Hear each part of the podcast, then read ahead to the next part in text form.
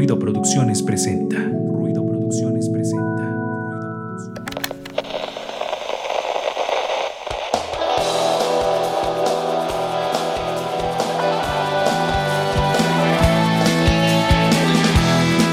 Esto es Ruido de Fondo, un espacio para compartir, difundir y crear contenido cultural independiente.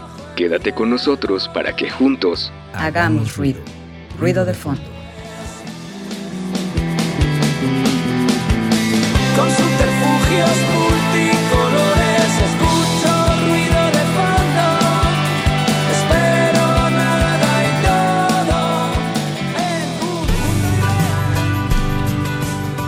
Saludos amigos que nos escuchan a través de la frecuencia universitaria, a través de la radio 96.9 de FM. Si ustedes todavía son de aquellas personas que gustan de escuchar la radio, una cuestión hasta romántica diría yo. Y saludos también a todos los que nos ven a través de nuestra transmisión en Facebook en video, Facebook Live. También saludamos a los que nos escucharán en formato de podcast cuando esto se termine en Spotify. Y por ejemplo, digo por ejemplo, y también este, saludamos al buen Darío Montiel allá en los controles de Radio Web en la cabina. Y ya están por aquí presentes los ot- otros miembros del equipo como cada semana eh, que se vienen presentando, como siempre están por acá. Bueno, hoy no viene Angie porque anda medio mala de la garganta, pero bueno, esperemos que la próxima semana ya ande por aquí. Por lo pronto, vienen como siempre al quite, como cada semana. Fabián Rosas, amigo, ¿cómo estás? En primer lugar, ahora te saludo. Hola, hola. Espero que estén teniendo un buen momento y que disfruten el programa. Y como que es un déjà vu, ¿no? Porque hace como un año también recuerdo que estábamos los tres grabando aquí. Esto ya lo viví de alguna manera. Ay, ahí ya nos están viendo los tres. Pero bueno, entonces presentamos, ya lo están viendo en su pantalla, a Recendis. ¿Qué tal amigos y amigas? Buenas noches. O en el, en el momento que escuchen esto. Eh, es un gusto estar nuevamente con ustedes hoy en un programa muy especial. Después de la resaca de todo el Día del Amor y la Amistad y de todas esas cosas. Pues ahora regresamos aquí con nuevos ánimos a hablar de otros temas interesantes. Hoy nos vamos a reír de lo que pasó anteriormente, porque hoy tenemos un tema muy interesante que va a ser eh, de comedia, entonces vamos a estar platicando acerca de eso. No vamos a hacer comedia, vamos a platicar sobre la comedia. Porque la comedia la hacemos de, de manera involuntaria en este programa. Pero digo, es un tema muy amplio. Vamos a hablar, pues lo que lo vayamos ahí pudiendo compartir con todos ustedes. Entonces, pues ojalá que se queden porque vamos a hablar sobre eso que dice Recendis, la comedia. Entre otras cosas, como siempre, tenemos la retrospectiva, la memoria histórico-musical del programa, tenemos la sección de cine que ha hoy eh, Fabián cumpliendo su promesa de, de traerme películas que tienen que ver con la radio, pues hoy van a ver algo así, que también es un poco, supongo, de comedia, por lo que vi. Entonces va a estar chido el programa. Entonces quédense y eh, vamos a comenzar como siempre lo hacemos, les decíamos, con la memoria histórico sonora de este espacio radiodifusión Facebook Liveero que se llama Ruido de Fondo y hoy está dedicada a una de las grandes voces del jazz, una de las grandes mujeres en la música. Esperemos que a ustedes les guste porque la verdad está bastante chida todo lo que ha hecho, está bastante chido todo lo que ha hecho. Fue una mujer que marcó por completo la historia de la música, así que vamos con la retrospectiva aquí en Ruido de Fondo. Adivinen de quién se trata. Si nos siguen en las redes, seguramente ya sabrán, pero si no, ¿de quién creen que estamos hablando? Así que vamos a descubrirlo. El pasado. El pasado. Suena en retrospectiva.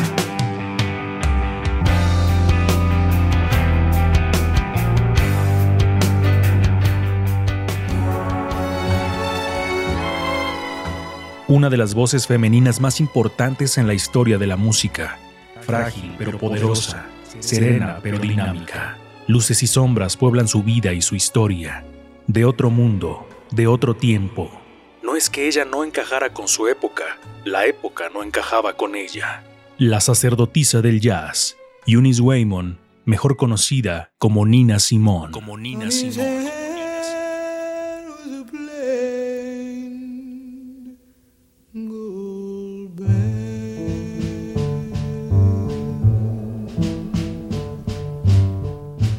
Nació en Carolina del Norte, Estados Unidos, en 1933. Su vida durante la niñez fue difícil. La segregación racial era fuerte en ese entonces y marcó su vida. Comenzó a tocar el piano desde muy pequeña en la iglesia donde su madre era predicadora. Después recibió clases de la profesora Masanovich, quien la instruyó en la música clásica. Su más grande sueño era convertirse en la primera mujer afroamericana en ser pianista profesional y tocar en el Carnegie Hall. Quiso cursar sus estudios de música en la escuela Juilliard, pero fue rechazada debido al racismo de la época, un golpe, como ella misma lo dice, del que nunca pudo recuperarse.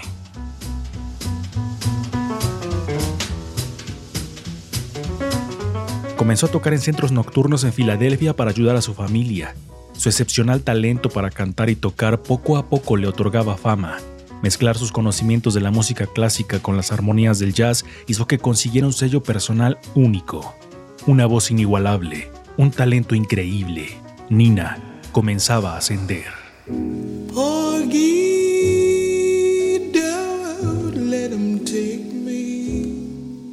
Se casó con Andrew Stroud, ex policía, quien se convertiría en su representante.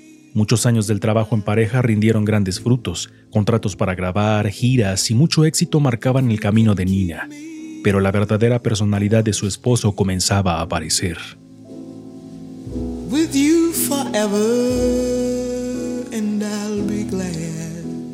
Un hombre violento y explotador, la relación se volvió un infierno. La codependencia hizo sufrir mucho a Nina Simón, pero la música fue algo de lo que se aferraba para sortear esos problemas. Una personalidad avasallante en el escenario, pero también podía notarse una tristeza que la acompañaba siempre.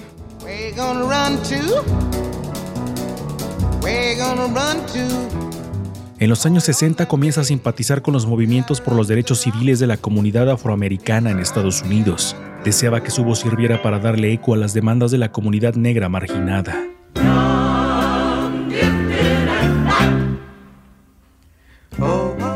Yo elijo reflejar la época y las situaciones que estoy viviendo. Para mí, ese es mi deber. Y en este momento crucial de nuestras vidas, cuando hay tanta desesperación, cuando cada día se trata de sobrevivir, creo que es inevitable involucrarse. ¿Cómo se puede ser artista y no reflejar la época en la que uno vive?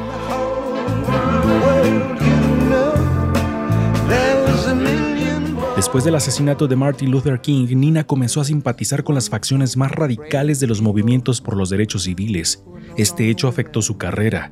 Nadie quería contratar a una cantante cuyos conciertos poseían discursos incendiarios.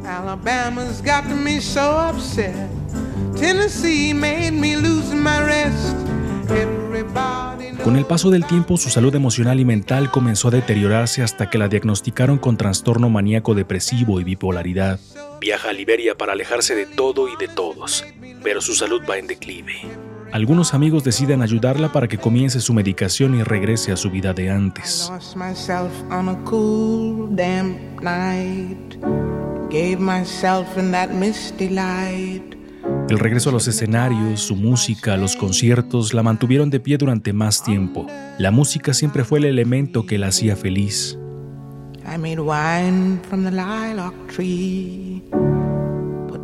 Nina Simón fue una genio de la música, comprometida con las causas sociales, una mujer que rompió fronteras geográficas y temporales. Su voz quedará para siempre grabada en la historia de la música. Nina Simón. Nina Simón. La retrospectiva en ruido de fondo.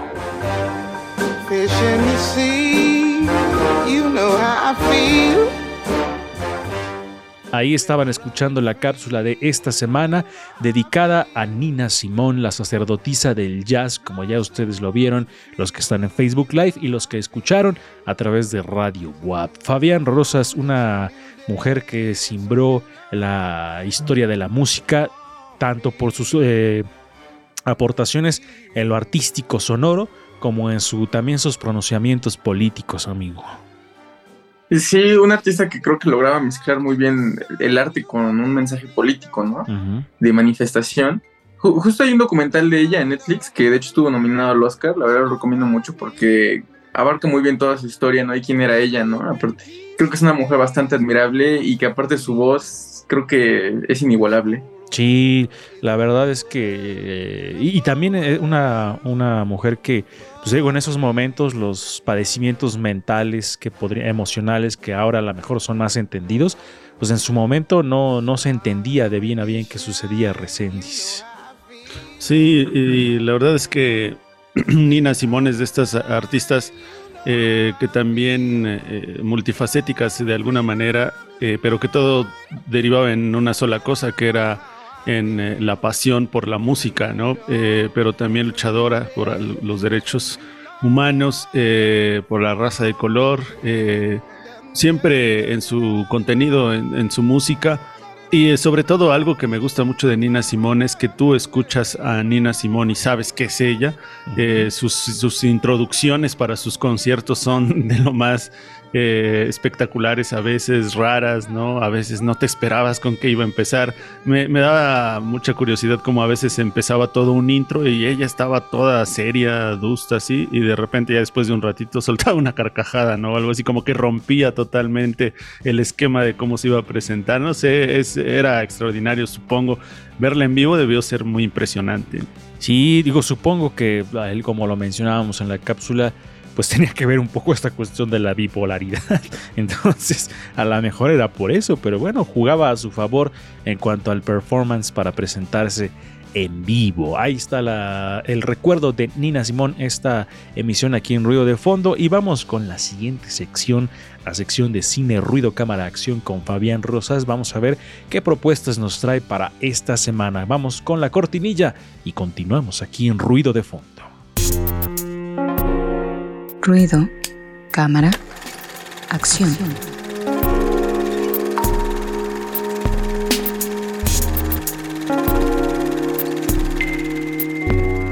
Ahora sí ya estamos en la sección de Ruido Cámara Acción con Fabián Rosas. Hoy amigo, dos propuestas que se me hacen sumamente entretenidas, pero de ese entretenimiento chido. Así que adelante, ¿qué nos traes para esta emisión? Sí, quise traer películas que fueran un poco de comedia, pero también pues, tienen sus tintes dramáticos. Este, la, y la primera película tiene que ver con el radio. A ver, Es a ver, a ver, este- quiero saber. El pescador de ilusiones de Terry Gilliam. Esta película, bueno, es la historia de un locutor de radio, ¿no? Que en un programa hace comentarios un poco que se pueden malinterpretar y precisamente eso es lo que pasa. Se malinterpretan y entonces pasa un, un- un atentado Ajá. por, un, por, un, por una persona que escuchaba este programa, ¿no? Entonces esto él le mete mucho en conflicto porque muchas personas mueren a partir de ello. Y entonces mucho tiempo después conoce a un vagabundo, ¿no? El cual dice que es un buscador del arca perdida. Y entonces eh, se empiezan a llevar bien y empieza a descubrir que esta persona precisamente tuvo que ver con ese atentado, ¿no? Y está dañada a partir de ese atentado, ¿no? Entonces él se siente culpable de ello y decide empezar a ayudarlo, ¿no? Es dirigida por Terry Gilliam, entonces esta película mezcla muchos elementos ficticios y fantasiosos, ¿no? Con lo que es, podría ser como muy común, ¿no? O sea, el hecho de que sea un locutor y cosas así. Pero el mundo que lleva a cabo el personaje de Robin Williams, que es este vagabundo, es completamente mágico, ¿no? O sea, su locura la, en la película la transmiten de una manera muy fantasiosa. Ok, bueno, eh, de pronto sentí que diste un poco por sentado que sabíamos quién era ese director. Sí, es que es una película de director, pero no, al menos a mí no me suena su nombre. ¿Qué más ha hecho, amigo? A ver, cuéntanos. Bueno, hizo la película de 12 monos. Ah, no, Y- qué peliculón.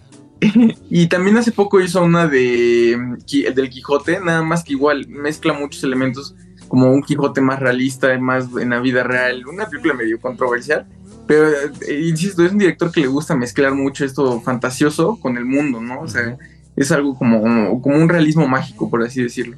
Pues, bueno, al menos en 12 monos que sí he visto esa película, pues creo que es de las grandes obras de la ciencia ficción, ¿no?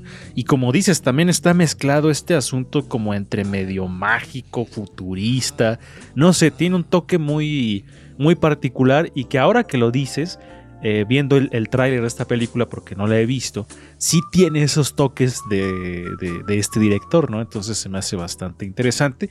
Pero, y la premisa es muy rara, ¿no?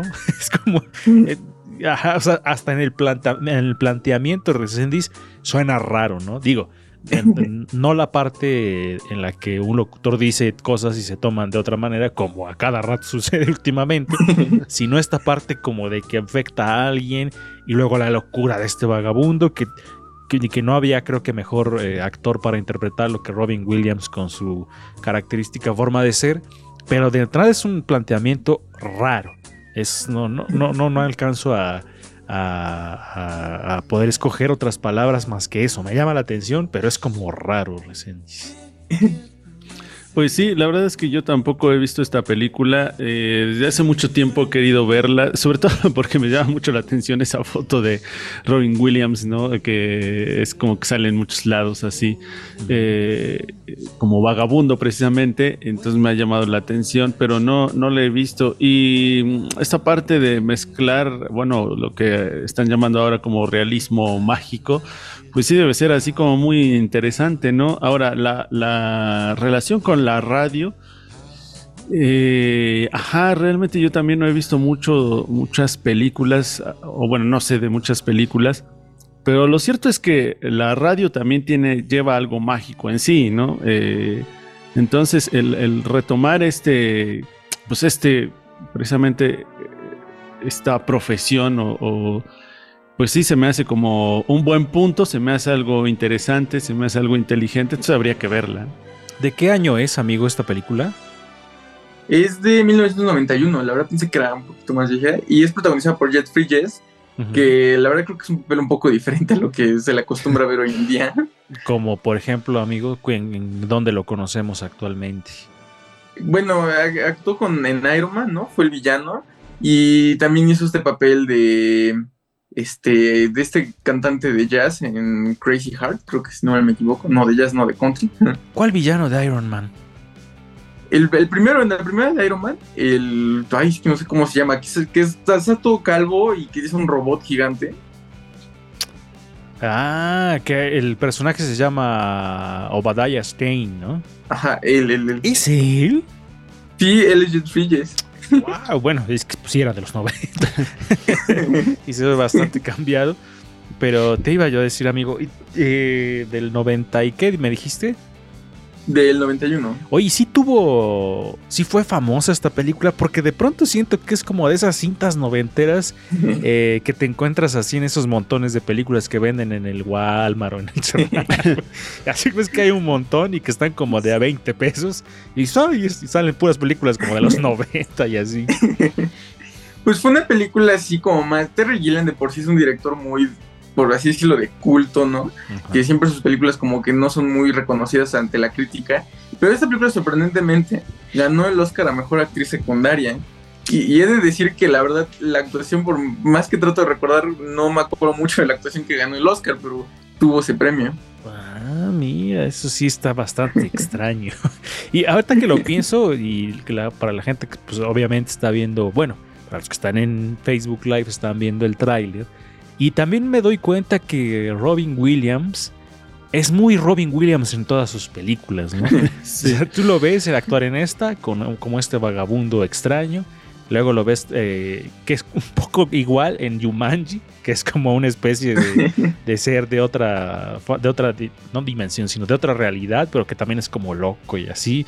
Y luego lo, te acuerdas de Patch Adams. Patch Adams, de eh, Peter Pan, de la película, y en todos esos es como demasiada energía, demasiado él en las películas. Hasta en, hasta en esta donde actúa de mujer de mamá, ¿cómo se llama? Ah, la de... Fire, algo así, ¿no? Pero en... Ajá. La, señora Fire, pero se llamó... Esa película, ¿cómo se llama? Papá por siempre se llama, ¿no? La película. Ajá, sí. ¿Alguna vez vieron esa película? No sé si salga él, sí sé, la de la jaula de las locas. Él sale, no. Sí, es él, ¿no? Oh, bueno, ahorita investiga. Pero bueno, la, cuestión era por esta, esto de, que Robin Williams siempre es mucho, mucha personalidad de él en las películas, ¿no? Y por eso decía que no había otro que hiciera ese papel mejor que Oye, sí es cierto, sí es Robin Williams en la jaula de las locas. digo, esa, esa película es muy buena, está muy entretenida, es muy divertida esa película, se la recomiendo. Hace años que no la veo, pero me acuerdo que cuando la vi me hizo reír mucho, es muy entretenida. Pero vamos con la siguiente, amigo, adelante. Sí, esta es una película española, este, se estrenó hace como un año, año y medio más o menos, ganó el premio Goya y de hecho fue representante de España en, en los Oscars, Ujú. no consiguió ser nominada, pero sí, la mandaron. Eh, la película se llama El Buen Patrón y pues esta película narra la historia de un dueño de una empresa, ¿no? Muy popular sobre balanzas, Ujú. ¿no? Entonces, este, él básicamente quiere ganar un premio que se va a dar, ¿no? A la mejor empresa, ¿no? A la que trate mejor a sus trabajadores y cosas así. Y entonces va a hacer todo lo posible para dar la fachada de que verdaderamente son una empresa progresista, que son una empresa muy buena, ¿no? Y va a hacer hasta lo imposible para que todos sus trabajadores estén medianamente felices, ¿no? Y no importa qué es lo que tenga que hacer, pero él va a lograrlo, ¿no? Ajá. El actor es Javier Bardem, que la verdad yo creo que da uno de sus mejores papeles que le he visto. Eh, aparte de que, a pesar de que es una película española, muchas veces como que el, el español suele no entenderse. Entonces en esta la verdad creo que sí, en toda la película se está entendiendo. Y es una película muy divertida porque por una parte es muy crítica, ¿no? Hacia muchos aspectos sociales. Y por otra parte es muy divertida por todo lo que están haciendo y por todo lo que quiere lograr este personaje. Y yo creo que debería ser una, aunque sea así, debería ser en México, aunque sea por ganar un premio, deberían tratar bien a sus trabajadores. Porque aquí ni por eso, porque eh, qué cosas.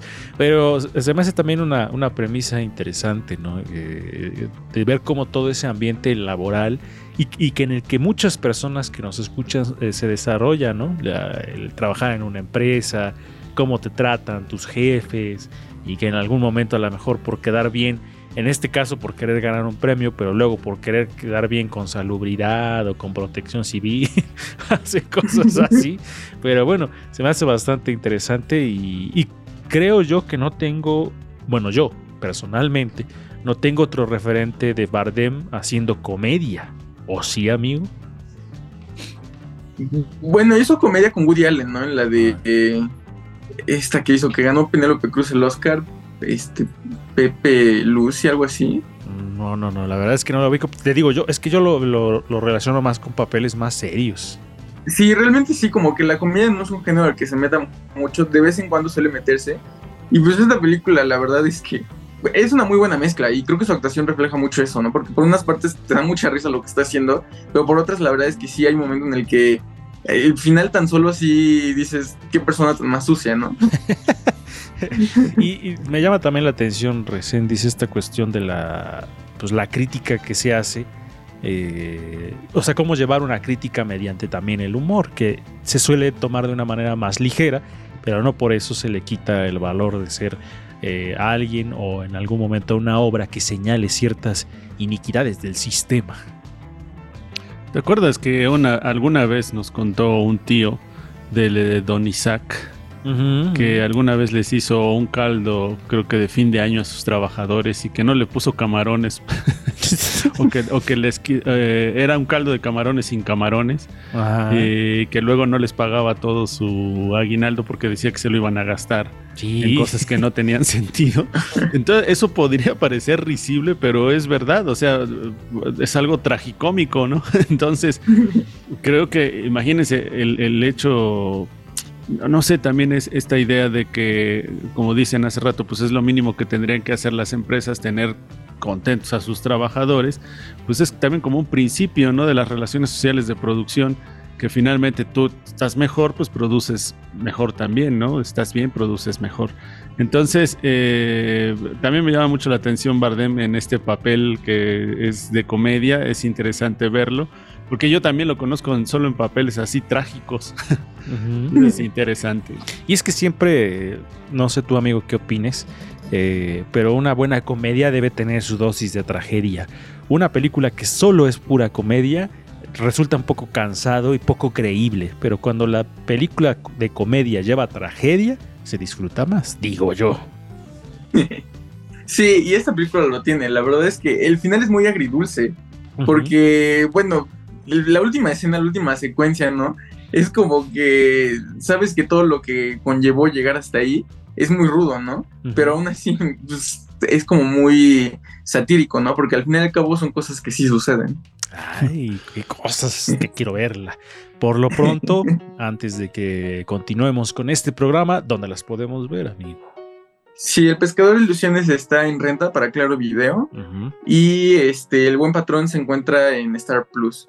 Perfecto, ahí están las opciones para verlas en estas plataformas. Gracias amigo por las recomendaciones de esta semana y eh, como Angie no pudo venir, pero sí mandó su tarea, entonces vamos a la cápsula de mujeres en frecuencia. Vamos a ver qué nos preparó Angie para esta semana.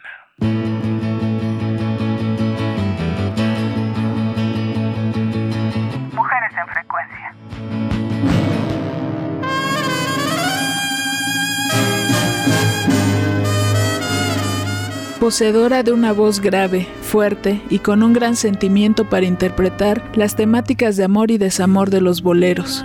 Así era María Antonieta del Carmen Peregrino Álvarez. Mejor conocida como Toña la Negra. Ella era una de las pocas voces femeninas en el bolero y en la música, y también forma parte de la comunidad afro en México. He nacido rompero y jarocho, trovador de veras. Toña la Negra nació el 17 de octubre de 1912 en el barrio de La Huaca del puerto de Veracruz y empezó a cantar desde muy pequeña en fiestas con su hermano Manuel, quien era conocido como el Negro Peregrino. Después con su amigo Ignacio Uscanga Matías formaron el trío Peregrino Uscanga, con el cual se presentaron en el Teatro Variedades del puerto de Veracruz. Se casó muy joven con Guillermo Cházaro Ahumada, quien la llevó a Ciudad de México, en donde debutó el 16 de junio de 1929 en el cabaret El Retiro. Poco tiempo después apareció en su vida Agustín Lara.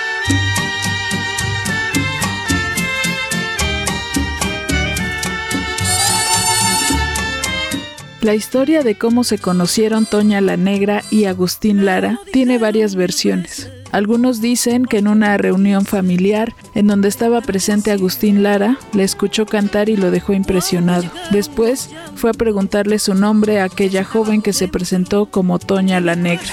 Otra versión cuenta que Agustín Lara estaba paseando en boca del río Veracruz cuando escuchó que una mujer cantaba una de sus canciones mientras lavaba. Se acercó a la joven y le pidió hablar con sus padres para llevarla a la capital. Y por último, Toña la Negra cuenta que su hermano Manuel la presentó con el compositor en 1930. Canté para él con timidez y al escuchar Enamorada se quedó pasmado, fascinado diría yo. Enseguida comenzó a escribir para mí Lamento Jarocho, la canción que significó mi entrada a la fama. Canta la rosa, rosa de bronce. Junto a Agustín Lara tuvo una serie de exitosas presentaciones en el Teatro Esperanza Iris. Además se incorporó al elenco de la XCW, en donde se presentaba con Lara o la orquesta de Alfredo Girón. Grabó con el sello RCA y con Orfeón temas de compositores como Rafael Hernández, Cindo Garay, Gonzalo Curiel, Ignacio Piñeiro, Pedro Flores, Andrés Eloy Blanco y Agustín Lara. En 1982 la voz de Toña la Negra se apagó, pero se quedó para el recuerdo en canciones como De Mujer a Mujer, Obsesión, Lágrimas de Sangre, Vereda Tropical, Cenizas, entre muchas otras.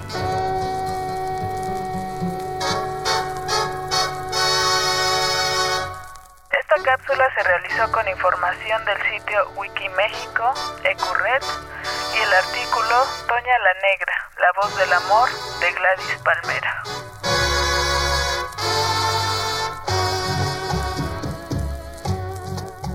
Estamos de regreso aquí en Ruido de Fondo. Ahí estaban viendo los que están en Facebook Live y los que estaban en radio solamente escuchando la cápsula de Mujeres en Frecuencia con Angie Rocker. Nosotros vamos a hacer un corte aquí en nuestro programa. Recuerden que en Radio Web nos vamos a corte y en Facebook Live nos quedamos a leer sus comentarios. Así que, pues desde el inicio y ahorita aprovechen para mandar sus comentarios, saludos y lo que quieran ahí en el chat de Facebook. Mientras está el corte, los vamos leyendo. Y regresamos para platicar de comedia, un poco más de comedia. Vamos a ver qué se nos ocurrió.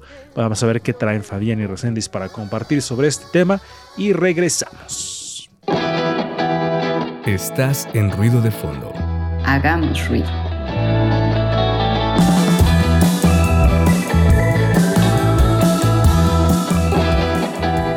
Estás en ruido de fondo. Hagamos ruido.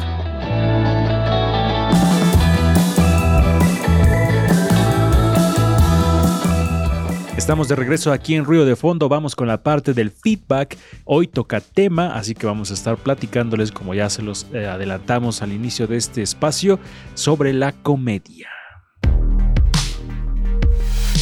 Feedback. Feedback. Temas y entrevistas en ruido de fondo.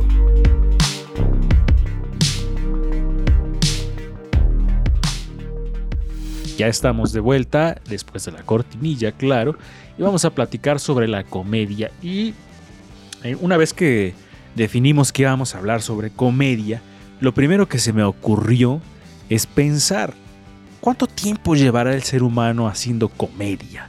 ¿Cuál será el chiste más viejo del mundo? Entonces me puse a hacer una pequeña investigación y ahí resulta ser que eh, tiene bastantes años más de lo que yo me imaginaba los chistes, porque también es otra de las preguntas que siempre me he hecho. ¿Quién inventa los chistes? O porque se vuelven de pronto de dominio popular y no hay como un autor que salte y diga yo inventé el, del el de Pepito y no sé qué.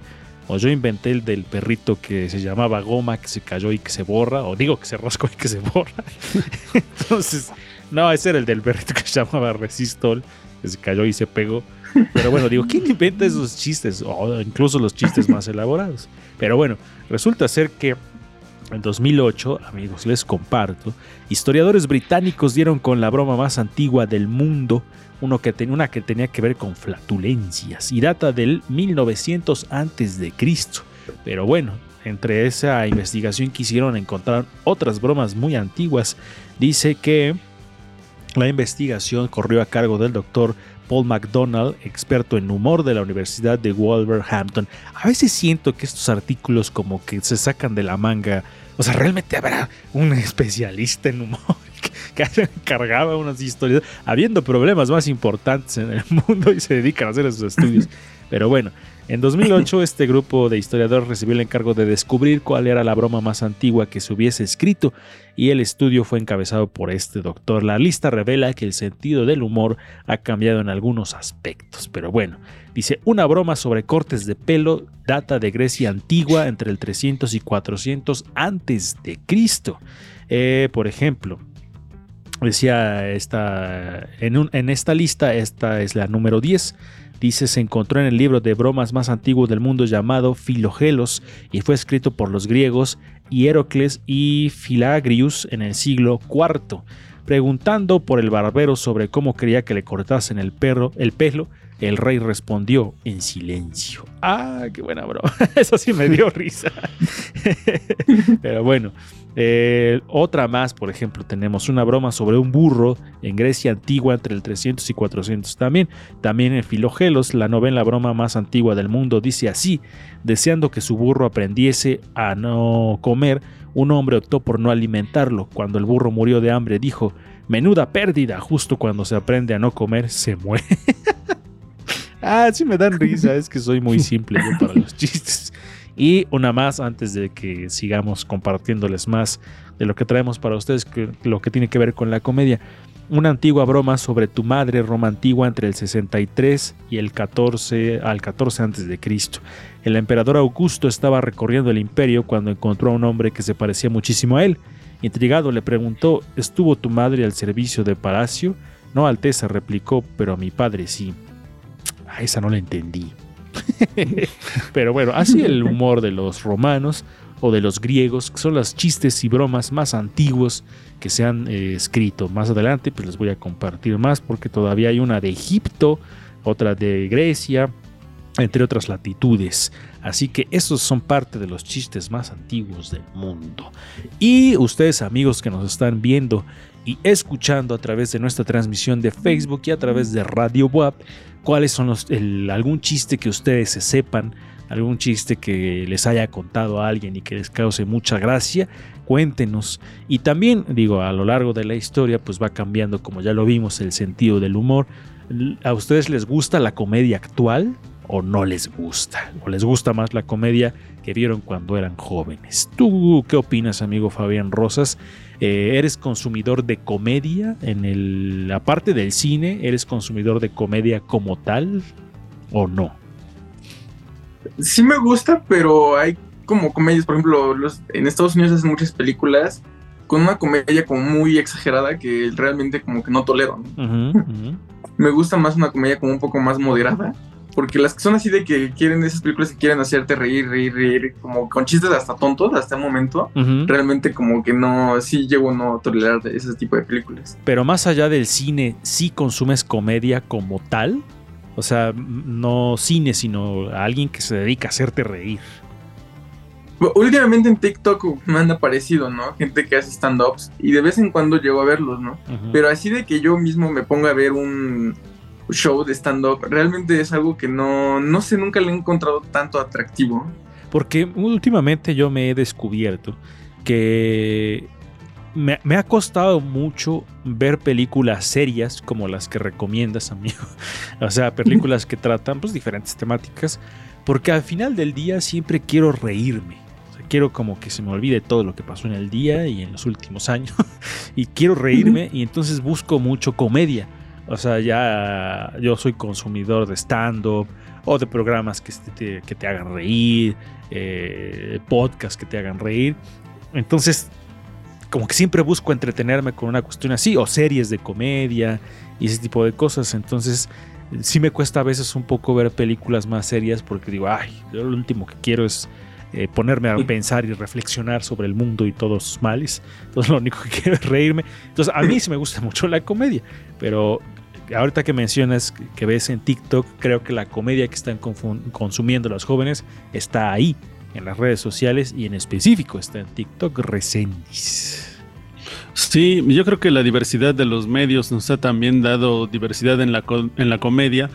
Sin embargo, eh, bueno, hace ratito que estabas es- eh, diciendo acerca del origen, ¿no? De los chistes, eh, que está interesante el dato. Yo en, en alguna clase, ahora que estoy eh, impartiendo una clase que se llama Diseño de Materiales Didácticos, hablábamos de lo lúdico y en lo, de, de cuándo empezó el juego. También es una, de- era una de las preguntas, ¿cuándo empezó la diversión, el juego? La- eh, y fíjate que una de las, fíjense que una de las primeras cosas que se menciona es que lo primero que dio origen a la diversión fue la risa. Entonces, ¿cuándo inicia la risa? Y dicen que uno de los primeros, eh, digamos, una de las primeras eh, cosas lúdicas que descubrió el hombre fueron las cosquillas.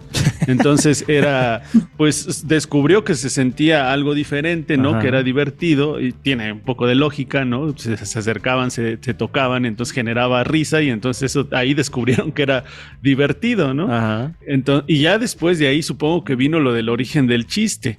Yo Eh, Entonces, bueno, pues tiene que ver finalmente lo lúdico con la risa, con el chiste. Y mm, eh, hasta. Y esto ha ido eh, evolucionando. Aquí tenemos a Fabián, eh, qué bueno que está con nosotros, porque justamente es una forma de comparar, por ejemplo, la comedia. Lo cierto es que yo crecí, y tenemos tres generaciones, la mía, la de Lalo Mendoza y la de Fabián, porque yo crecí con estos comediantes, por ejemplo, muchos ya no los van a conocer de nuestro público, ¿verdad? Y a lo mejor hasta se van a reír, pero el Loco Valdés, Ajá. o sea, Ah, sí, sí, ge- sí. gente como ellos, ¿no? El Pirurris, ¿no? Que hacían esta comedia. Obviamente uno de los más conocidos porque y ya muerto desafortunadamente, que es Polo Polo, ¿no? Uno de los grandes comediantes de México, que ahorita platicamos si realmente es de los mejores comediantes. Pero, por ejemplo, la comedia con la que yo crecí era con esa. Y de la más rescatable, en su momento, pues estaba eh, Héctor Suárez, ¿no? Que Sí. hacía su programa de La Cosa, por ejemplo, entre otros, y sus grandes personajes como el No hay, el no hay ¿no? Eh, y por ejemplo, otro, no sé si tú te acuerdas, Lalo Mendoza, de estos, de estos comediantes cuando empezaban, porque la verdad es que ahora ya no me gusta mucho, eh, pero cuando empezaba Ausencio Cruz y Víctor Trujillo. Víctor Trujillo que hacía estos personajes de, pues que empezaba con Broso, la Beba Galván, estetoscopio, ¿no? Y el que tenían, ¿no? De Margarito, que era Ausencio Cruz, ¿no? El charro amarillo y una serie de personajes que ese era el tipo de comedia que se consumía en México. Ya después fue creciendo la comedia hasta que llegamos ahora. Pero a ver, a ver, a ver, a ver, a ver. Es que estás haciendo como saltos cuánticos en la historia, así como yendo de una, de una temporalidad para otra. Porque está chido ir haciendo como esa, como dices, esa comparación de acuerdo a las generaciones que ahorita estamos. Pero antes, eh, o sea, mencionas algo que es muy difícil porque con qué vara medimos cuál es la buena comedia. Con el cine, por ejemplo, o la música, es un poco más, entre comillas, fácil porque de- digamos que el- el- la- para la música existen los Grammys, ¿no? Por decirlo de alguna manera. Para el cine existen los Óscares.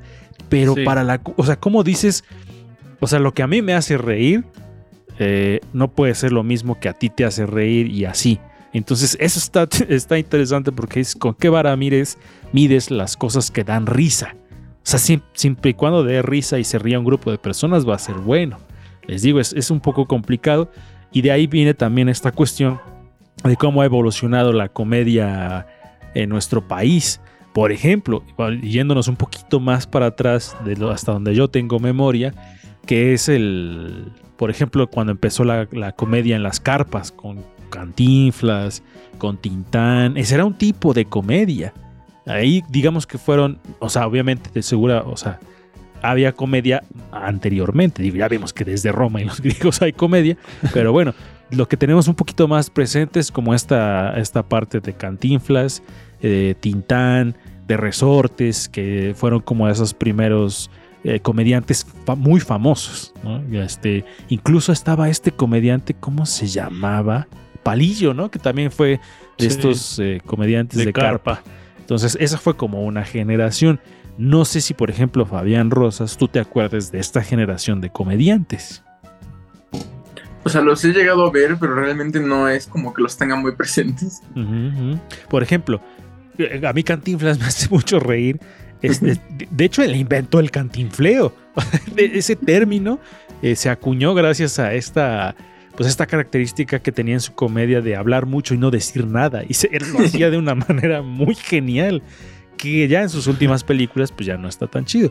Pero bueno, fueron de los, que- de los pilares de la comedia en nuestro país recientes. Yo creo que dos de los grandes personajes que, bueno, se les ha nominado como a los mejores comediantes de México, eh, y es que sí es muy difícil, ¿no? Esto de la comedia, porque también habría que clasificar la comedia, pero estos dos personajes que hicieron, al menos hicieron eh, películas, y bueno, películas Mario Moreno Cantinflas y su serie, que fue El Chavo del Ocho. Los dos personajes son los más conocidos en el ámbito de la comedia en México pero en ese rubro, ¿no? En, eh, tanto en serie televisiva como en película, en este caso de Cantinflas. Y, y fíjense, de- El Chavo del Ocho, ¿no? Que se le ha hecho muchas críticas a Roberto Gómez Bolaños precisamente por sus personajes. Híjole, honestamente... Pero te digo, sí- a ver, vamos por partes. Es que no, para no ir saltando y ver esa evolución como de la, lo que nos hemos reído los mexicanos a lo largo del tiempo.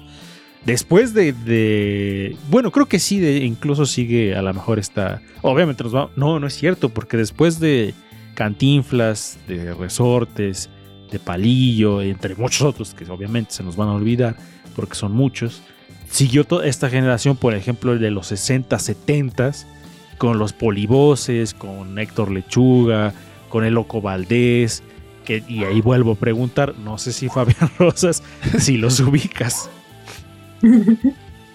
Los conozco, sí, pero creo que en mi generación como que no, no llegaron a pegar tanto.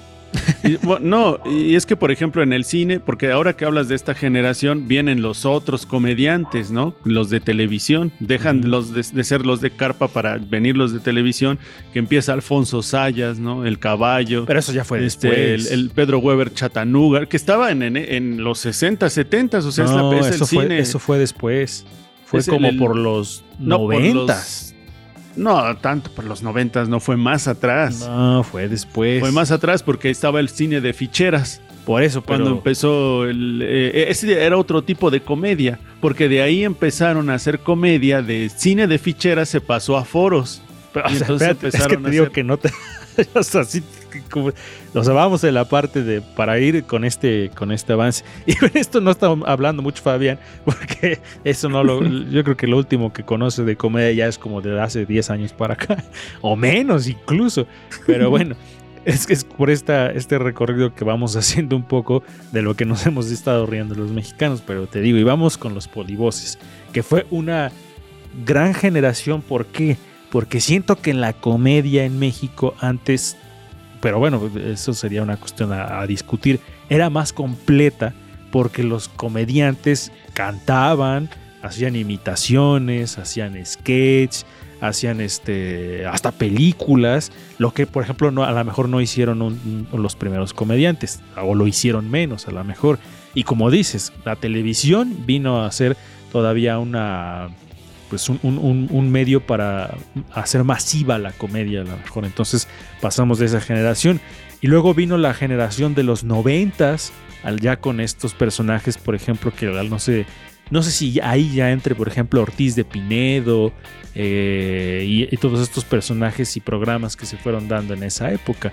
El Cándido Pérez, incluso Derbez, yo creo que iniciaba en el programa este de Anabel y todo este asunto ya en otra generación distinta de comediantes, pero que se mantenía esa fórmula que se venía de la televisión.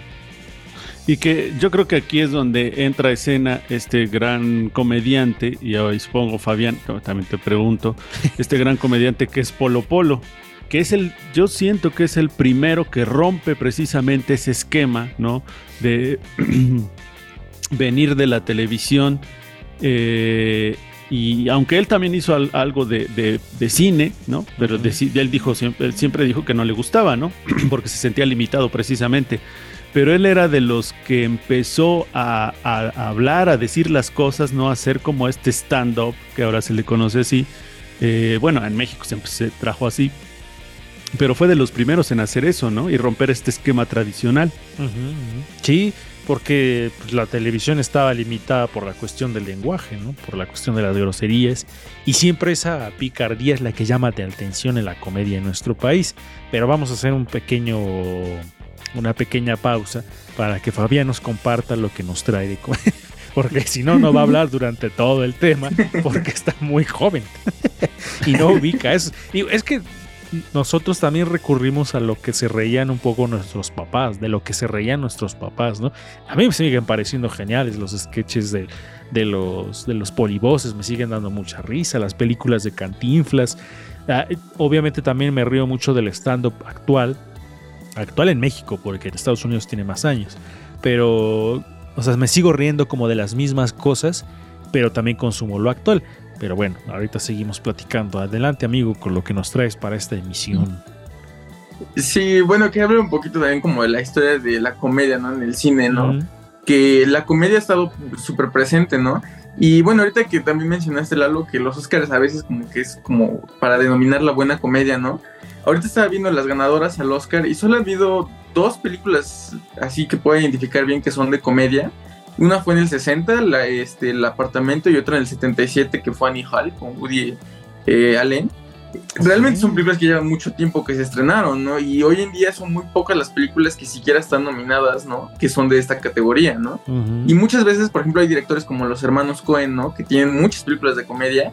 Esas películas son las que menos premian, ¿no? Y han ganado más por las películas que son más de crimen, Ujú. policíacas y de thriller psicológico, ¿no? Entonces la comedia creo que en este tipo de certámenes ha sido muy menospreciada. Ahora, ¿por Y la comedia... la- Ey, Vale. perdona que te interrumpa, amigo. ¿Por qué crees que sea eso? O sea, ¿por qué no se premia algo que te haga reír? Porque también es un trabajo muy difícil, amigo. ¿Tú por qué crees que sea? Realmente creo que es porque lo menosprecian, ¿no? Siento que se menosprecia mucho este género, ¿no? Como creemos que es como para hacernos reír y pasar solo un buen rato, es, es eso y ya, ¿no? Que no tiene nada de lógico escribirlo y, ya- o sea, porque realmente creo que la comedia es uno de los géneros más difíciles porque conlleva el tener la capacidad de poder hacer reír al público sin cansarlo, ¿no? Porque hasta eso es difícil, ¿no? Muchas veces haces una comedia que realmente ya cansa a la gente, ¿no? La gente ya como que se harta y deja de verlo, ¿no? Y en este caso tienes que hacer una comedia que sea llamativa y que en todo momento pueda seguir la, eh, esa línea de, de la historia, ¿no? Ujú. Sí, adelante, adelante. Y de la historia estaba pensando que, bueno, la comedia estaba presente desde el principio. La primera película de comedia se llama El regador regado, que, bueno, era una película muy cortita, ¿no? Que hoy en día hemos visto ese chiste en muchas otras películas, que es este de que un jardinero está regando el pasto, alguien tapa la, rega- la manguera, ¿no? Y entonces él asoma la, la cara a la, a la regadera y entonces sueltan la regadera y le cae todo el agua en la cara. ¿no? Ok, ok. Es un chiste que ya hemos visto muchas veces, pero que los Lumière fueron los que grabaron, ¿no? quién sabe por qué se les ocurrió eso, y lo grabaron y se publicó en 1895. Entonces, la comedia ha estado presente desde casi casi el primer día que se hizo el cine, ¿no? Guau. Es un género que ha estado muy presente y al principio se hizo mucho de gags, ¿no? Ajá. Esto de que Chaplin llegó con todos sus chistes que ni siquiera necesitaban de diálogos, ¿no? Era solamente de ver lo que estaba haciendo para que te diera risa, ¿no? Y cuando llegó el cine sonoro, se convirtió un poco difícil, ¿no? Porque la gente ahora tenías que atra- atraparla con lo que veía y con lo que escuchaba, ¿no? Y creo que eso fue, costó un poco de trabajo. E incluso la película del artista, ¿no? Retrata un poco esto, ¿no? Estos actores que no lograban encajar en, en el nuevo Hollywood porque ellos estaban muy hechos al cine mudo, ¿no? A expresar más con sus, con sus gestos y sus rostros. Oye, cierto, eh, mencionas algo muy interesante, ¿no? Esta comedia, comedia que hacía Chaplin y que se replicó en todo el mundo, que era más física, ¿no? Y se repitió la fórmula y, se recurría mucho esto, a, esta, a estos esta especie de, pues, que se les llama gags, que son como momentos graciosos, ¿no? Como el que se moja, y el, el que creo que todos tenemos en mente que se volvió un cliché del que se cae con una cáscara de plátano o el que le cierran la puerta en la, en la cara, no sé, como que hay elementos de la comedia que aún hoy los vemos, o sea, todavía hay quienes recurren a ese tipo de chistes para hacer comedia, Reséndiz. Y a los que recurrió eh, Chespirito en su momento, ¿no? O sea, todo lo del chavo, toda esta estructura que tenía era la clásica eh, comedia, bueno, el- más bien el ejercicio de comedia de, las, de estas películas de Chaplin. Entonces aquí nada más lo estaba replicando en algunas cosas, ¿no? El chiste, que, el que se ve, ¿no? El- ese tipo de cosas bobas que hacía el chavo del 8. Y esto también me pareció súper interesante, el cómo pasar de lo, del cine mudo al hablado, que creo que es un parteaguas esta película del gran dictador de Chaplin, ¿no? Donde hace este papel de Hitler que a mí me parece maravilloso, o sea, uno de los grandes papeles que hace él, donde pues también dudabas, ¿no? Ahora, ¿qué va a hacer Chaplin de cuando se habla? Pues tuvo que hablar, ¿no? Entonces, eh, me, me pareció también eso muy interesante. Y, y, bueno, regreso a mi pregunta. Entonces, para ti, Fabián, ¿cuál es la película que más te ha hecho reír? Así que digas, no manches, esta película de verdad me, me- me- me dio mucha risa, me mató de risa, porque es algo que yo también siempre, hablando del cine, quisiera saber. A ver, recomiéndame una película que de verdad me dé mucha risa, ¿no? A ver, a ver. Ay, qué difícil. Eh, bueno, hay un director que me gusta que hace poco hablamos de él con tres anuncios por un crimen. Ajá. Sus cuatro películas, la verdad, son de mucha comedia y creo que en Brujas es la que más explota esa comedia, ¿no? Es muy... Pero es una comedia muy negra, la- eso sí tengo que decirlo. Ajá. Es una comedia que sus chistes sí son muy, muy negros y muy, muy de la comedia inglesa, ¿no? Que son como medio raros sus- su, su- su comedia. Pero realmente creo que es la, de las películas que más me ha hecho reír. Y de series, por ejemplo, hay una que se llama Fleabag, que la verdad la recomiendo mucho porque es una comedia muy padre. Y que justo pienso que la- esas comedias, también algo que tienen meritorio, es que muchas veces las comedias también son hechas para hacer una crítica, ¿no? Social. ¿Cómo se llama esta serie que dices? Eh, Fleabag. ¿Y esa Está dónde- en Prime. Ah, es la única que no tengo. Bueno, pero a ver, eh, eh, recomiéndanos más. Digo, se nos va a acabar el tiempo. Ya nos quedan un par de minutos. ¿Qué otras películas de comedia? Bueno, los hermanos Cohen, como dije, dirigieron este Hail César, que es una, una comedia que retrata como un Hollywood, por así decirlo, de la, la década de los 50. Es muy divertida esa película, la verdad. Y como digo, esas películas son como las más ignoradas, ¿no? Hace poco hablamos también de la balada de Buster Scruggs, Que es una película que es un western propiamente, pero la verdad es que tiene mucha comedia, ¿no? Entonces logra mezclar ese género de western que muchas veces es como más heroico con cosas muy cómicas, ¿no? Ok. Me da, me da curiosidad de qué te ríes tú, amigo. Porque, por ejemplo, la, la comedia actual, pues es reírse de nuestras, de nuestras propias situaciones. Antes veíamos sketches que eran personajes, de pronto sí se tocaban algunas situaciones, pero ahora la mayoría de comedia es reírnos de nosotros mismos, de las situaciones que nos pasan, pero exageradas. Entonces es como se convirtió la comedia en un puro reflejo de la vida real pero llevado a la exageración, como lo fue, lo es en algún momento la caricatura también, pero bueno, se nos la caricatura gráfica, pero bueno, se nos está acabando el tiempo, nos queda un minuto. ¿Con qué cierras, Resendiz? Eh, que cada quien diga su comediante favorito actual, ¿no? O con qué se ríe, qué ve Ah, para es muy reírse. Difícil. es que es muy difícil. Eh, a mí me hacen reír eh, de- desde gente que hace TikToks muy graciosos, como este chico que se llama Esen, que hace unos muy graciosos, pero no todo me gusta lo que hace. De stand-up me gusta mucho lo que hace Carlos Vallarta. Algunas cosas de... ¿Quién más? Ricky Gervais de los gringos, pero es un humor así totalmente muy negro también, pero no sé, Fabián Rosas. Pues la protagonista de la serie de Fleabag, que también es la escritora de la serie, este, Phoebe Waller-Bridge, creo que es mi comediante favorito porque me da mucha risa siempre sus comentarios que hace. Ok, ok. Muy bien, pues a mí George Carlin me gusta mucho, este algo de Vallarta igual, el tío Robert también me gusta mucho, ¿no? En esta comedia ácida que tiene. Y bueno, pues sí, hay muchos comediantes que podríamos mencionar, pero pues ahí están algunos, ¿no? El, el tema de la comedia resultó ser muy extenso. Yo, y yo sí, la verdad, me sigo riendo a veces con el chavo del 8. tenía cosas muy graciosas. Cuando ya lo ves de una manera más crítica, pues sí dices, no era como la misma fórmula en cada episodio, pero había episodios que sí daban muchísima risa. Y les digo, tanto me puedo reír con una película de Cantinflas como con un sketch de los polivoces, con una, a lo mejor con la familia Peluche de Derbez, como con stand-up actual o con gente que hace TikToks. Entonces, para mí la comedia es algo que me gusta mucho, pero bueno. Vámonos, Fabián Rosas.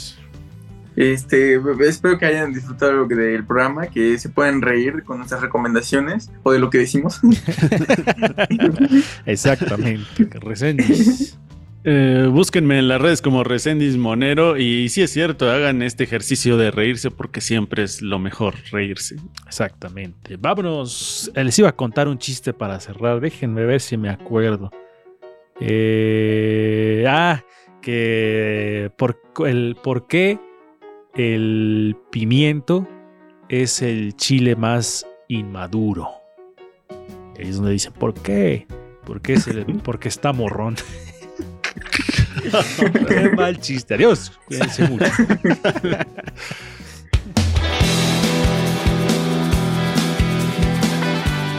Por hoy ya hicimos ruido. Ya hicimos ruido. Ya hicimos ruido. Escúchanos en la siguiente emisión de Ruido de Fondo.